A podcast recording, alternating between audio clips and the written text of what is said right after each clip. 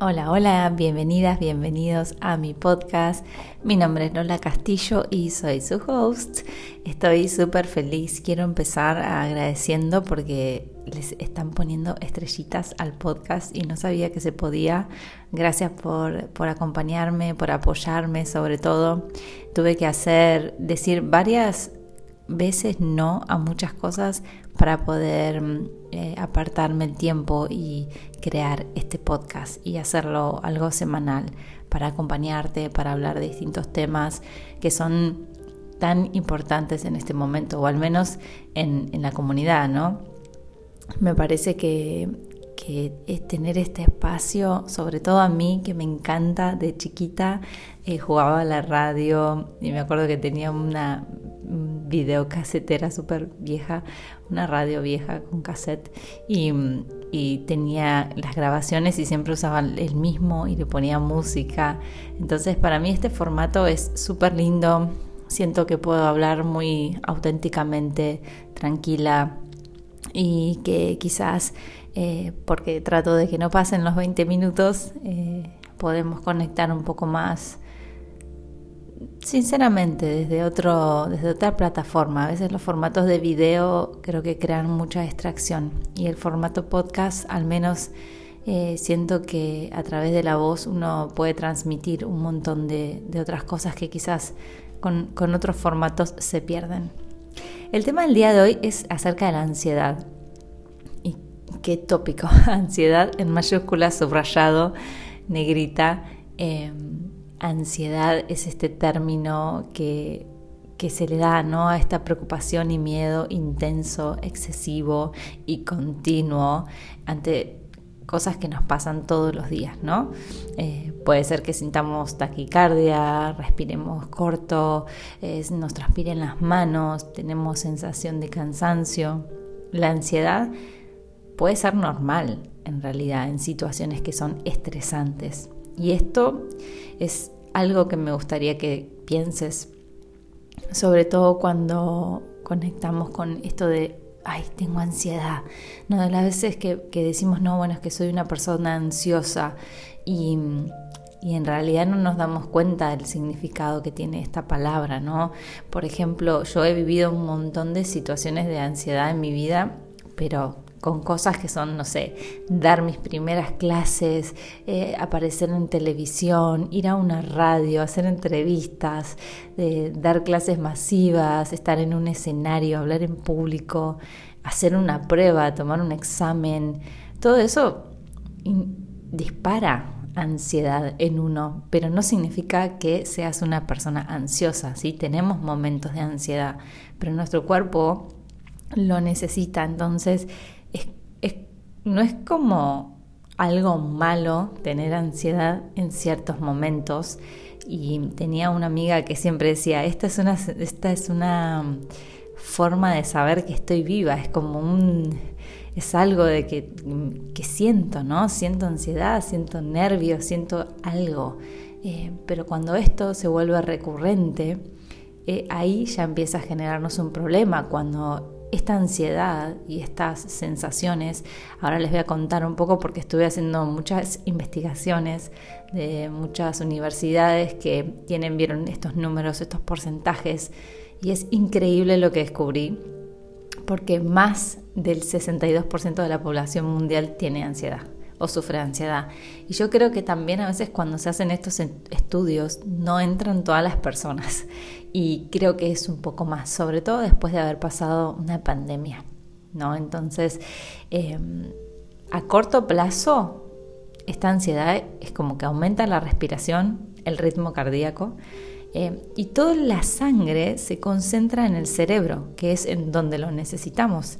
Entonces, esta respuesta tan física te prepara para afrontar una situación intensa. Pero ¿qué pasa? Como muchas veces esta ansiedad es de algo que está generado en nuestra mente, no hay algo que enfrentar en este momento, ¿sí? Es algo que quizás es a futuro. Entonces, si se vuelve demasiado intensa, podemos empezar a sentir como mareados, con náuseas, porque el, el cuerpo está sintiendo esta ansiedad. Entonces, sensación de tensión, nerviosismo, incapacidad para relajarte, sensación o temor, por ejemplo, esta sensación de temo que pase lo peor, ¿no? Algo malo va a pasar, como una sensación interna. Eh, y yo sé que a todos los que sufrimos ansiedad en, algún momento de nuestra vida sabemos qué es lo que se siente, ¿no? De que el mundo se acelera o se ralentiza eh, y es una sensación también que los demás como que pueden ver que estás ansioso eh, y te miran, ¿no? Como que esta observación externa. Se está investigando un montón sobre las causas de, en los trastornos de ansiedad, de hecho, y muchos expertos creen que se trata de una combinación de factores que pueden ser genéticos y también el estrés y la ansiedad social, ¿sí? Eh, entonces, hay dos partes que, dos cosas que me gustaría poner, eh, ponerle foco, ¿no? Que tienen que ver con nuestro cuerpo. Y a mí me gusta mucho, sobre todo cuando empiezo a hacer investigaciones, ver el tema de la relación del cuerpo y la mente y el espíritu porque siento que somos como este, este todo, ¿no? Entonces, hay partes de tu cerebro, como la amígdala y el hipocampo. La amígdala es esta pequeña como estructura situada en el interior de, dentro de tu cerebro que procesa las amenazas. ¿sí? Es como que alerta al resto del cerebro cuando hay señales de peligro. Puede desencadenar una respuesta de miedo y ansiedad. ¿sí? Entonces, parece desempeñar un, papel en los trastornos de ansiedad que implican el miedo a cosas específicas, como las arañas, las abejas, eh, ahogarte y todo ese tipo de cosas, ¿no? Entonces, amígdala, ¿sí? Es la que le da este señal a tu cuerpo de que hay un peligro.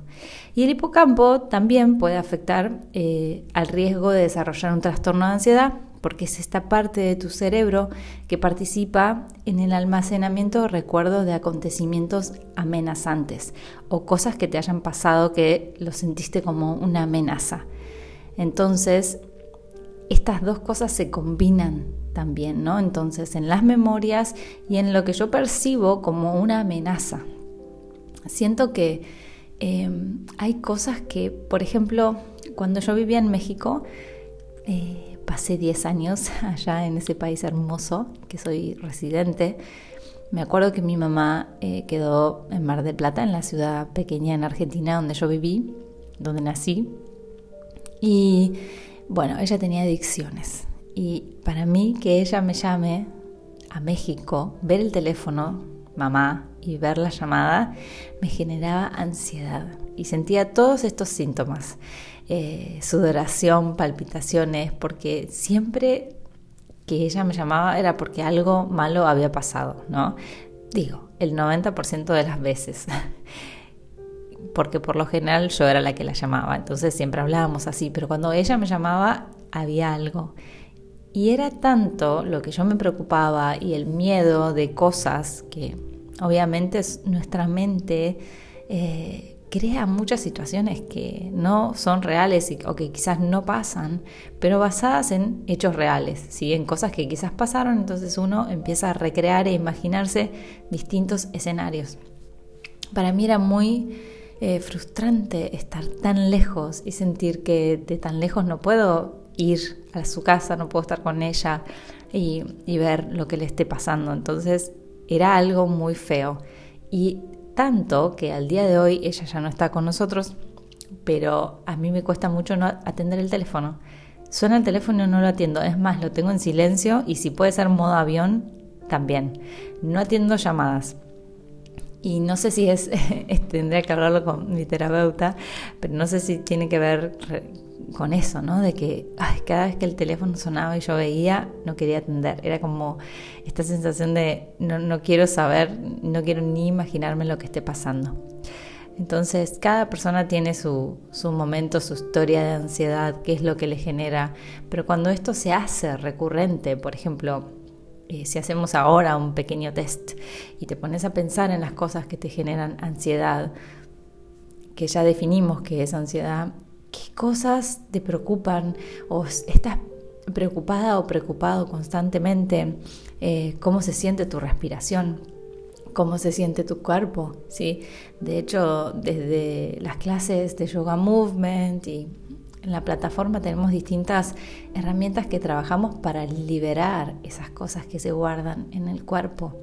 Y acá creo que no tengo que hablar demasiado acerca de todos los beneficios que tiene el yoga, la meditación, sobre todo en, en aliviar los síntomas del estrés y los síntomas de la ansiedad sobre todo cuando nos ayudan a conectar con el momento presente. Si el yoga no solamente te ayuda a aliviarte físicamente, muchos tipos de yoga, sino que también te puede ayudar con estos pensamientos de ansiedad, ¿sí? los patrones de pensamientos negativos, las preocupaciones frecuentes. ¿sí?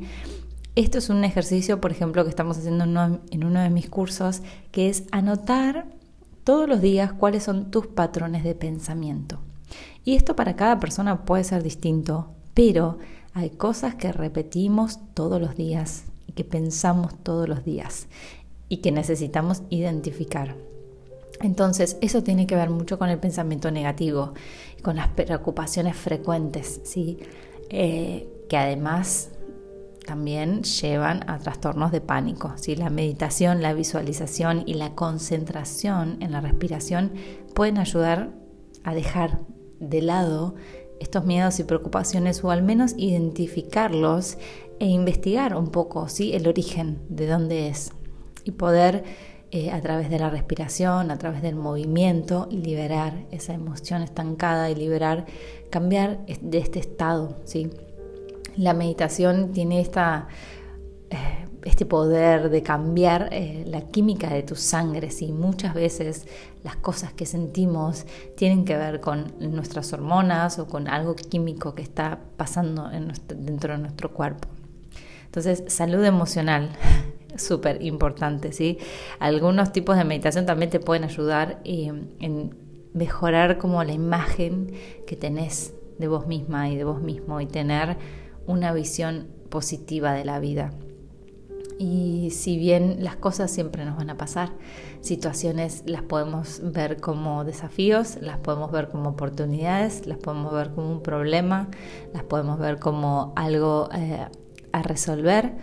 Eh, estas cosas que nos pasan tienen distintos mensajes eh, en nuestra vida y se trata acerca de crecer. Y no me canso de decir que no, no busquemos esta, esta, esta vida perfecta, este día hermoso y lleno de cosas positivas y lindas. Si bien es posible experimentarlo, la vida tiene matices. Existe el día y la noche, la luna cambia sus estados, las mareas cambian, llueve, las temporadas, las estaciones. Entonces, pensemos en eso y seamos compasivas y compasivos con nosotros, con que estamos atravesando lo que estamos atravesando y a pesar de eso podemos ser felices. A pesar de tener un mal día, sí puedo tener un poco de compasión conmigo y bajar un cambio, eh, respirar, encontrar formas de sentirte mejor a través de tus prácticas diarias, de tus rituales diarios, ¿sí? Y, aprender a, conocerte sobre todo, ¿sí? Eh, hay una, bueno, otro estudio que me encantó, eh, que se descubrió que la, atención plena mejoraba los síntomas también de la depresión. Y todos estos estados emocionales tienen mucho que ver eh, con, estas cosas que necesitamos quizás investigar. Entonces, quizás puedes ir un poco profundo en esta sensación. Si siento miedo, ¿miedo a qué? ¿A qué puede ser? Algo que te puede ayudar mucho es empezar a escribir, llevar un diario y escribir todos los días tus pensamientos y escribir cuáles son las cosas que te dan miedo y empezar a tirar de ese hilo. Yo sé que no es, no es el mejor plan, que mucha gente prefiere Netflix, pero esas, esas son formas de, de distraernos, ¿sí? Pero lo que está pasando sigue pasándonos, no es que no nos pasa. Podemos eh, adormecer estos sentimientos eh, con la comida, podemos adormecerlos con mirando series, con redes sociales y llenarnos de un montón de cosas, pero esta sensación dentro sigue, ¿sí? Eso lo otro es momentáneo, es solamente una distracción. Entonces, mi eh, consejo de haber trabajado con esto por muchos años es tratar de todos los días hacer un poquito de ese trabajo interno, ¿sí? Del y vas a ver que vas a ir encontrando las respuestas, pero necesitas darte tiempo y necesitas darte el espacio y, y necesitas comprenderte un poco más y conocerte también. El autoconocimiento es súper importante, conocerte, cuáles son tus patrones de pensamientos, a dónde vas cuando tenés miedo, cuáles son eh, estos comportamientos que son nocivos, pero los seguís haciendo. Entonces, de a poco te vas a ir conociendo un poco más. Yo sé que todos pensamos que nos conocemos, pero en realidad nos falta mucho eh, para conocernos realmente, porque dudamos todo el tiempo de nosotros. Y si realmente nos conociéramos, no dudaríamos tanto de nuestro poder, de nuestra fuerza, eh, creativa, del potencial que tenemos, del infinito potencial que tiene el ser humano, yo creo que no nos damos cuenta de eso y nos hacemos chiquitos y jugamos eh, donde nadie nos ve, cuando en realidad tenemos otras aspiraciones y otros deseos de expansión, porque así como el universo está en expansión, tu corazón también quiere expandirse, tu mente quiere expandirse, tu cuerpo quiere viajar, quiere recorrer, conocer. Entonces, darle este, este atención a lo que nos pasa, el llamado interno del alma, siento, eh, es una de las claves también para estar mejor y para volver a uno, ¿sí? Entonces cuando estoy demasiado en el afuera vuelvo adentro y me fijo qué me pasa. Y cuando no me siento bien, me detengo y respiro y pienso y me conecto con lo que me está pasando y, lo atravieso, porque además las emociones son eso, energía en movimiento, emotion. Entonces, esta energía pasa, viene y se va, ¿sí? no somos lo que pensamos ni tampoco somos lo que sentimos. Esto es mucho más profundo.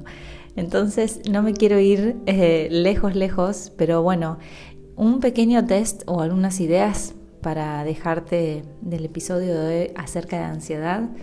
Desde mi lado, puedo decir que, la meditación, puedo decir que el yoga eh, son herramientas valiosísimas para, para poder tratar, ¿no? cuando nos sentimos ansiosos y ansiosas, poder respirar eh, en patrones, por ejemplo, la respiración de cinco tiempos en donde inhalamos, contamos 5, sostenemos el aire contamos 5, exhalamos y contamos 5. Ese patrón de respiración por mínimo 3 minutos es muy poderoso. Otra cosa que podemos hacer es mover el cuerpo. en Yoga Movement hacemos muchos ejercicios somáticos que trabajan em, en cierta forma terapéutica, liberando distintos puntos en el cuerpo en donde por lo general se aloja y se atrapa la energía. Y eso es importante también porque a veces cuando no nos sentimos bien es simplemente el ki o el chi que se que se concentra en alguna parte, ¿sí? por algún estrés. Entonces, dejar que esto fluya y abrir el cuerpo y encontrar el movimiento también es una forma de avanzar. Cuando te sentís que estás estancada o estás estancado, eh, es muy bueno salir al menos a caminar.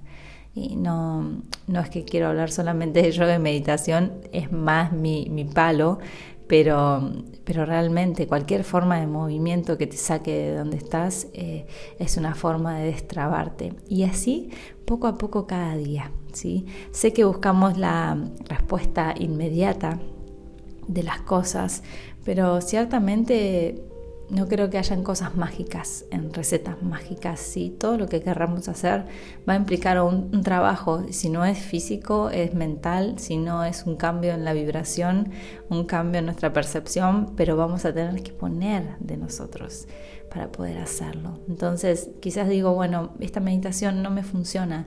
Bueno, pero ¿cuántas veces la hiciste? ¿Cuánto tiempo te comprometiste a hacerlo? ¿Y cuánto tiempo sostuviste este pensamiento de preocupación?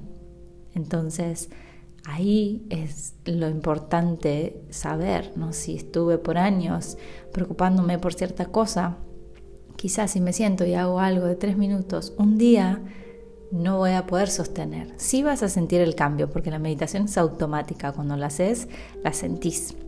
Pero después esa energía hay que sostenerla, ¿sí? Durante el día y van pasando otras cosas.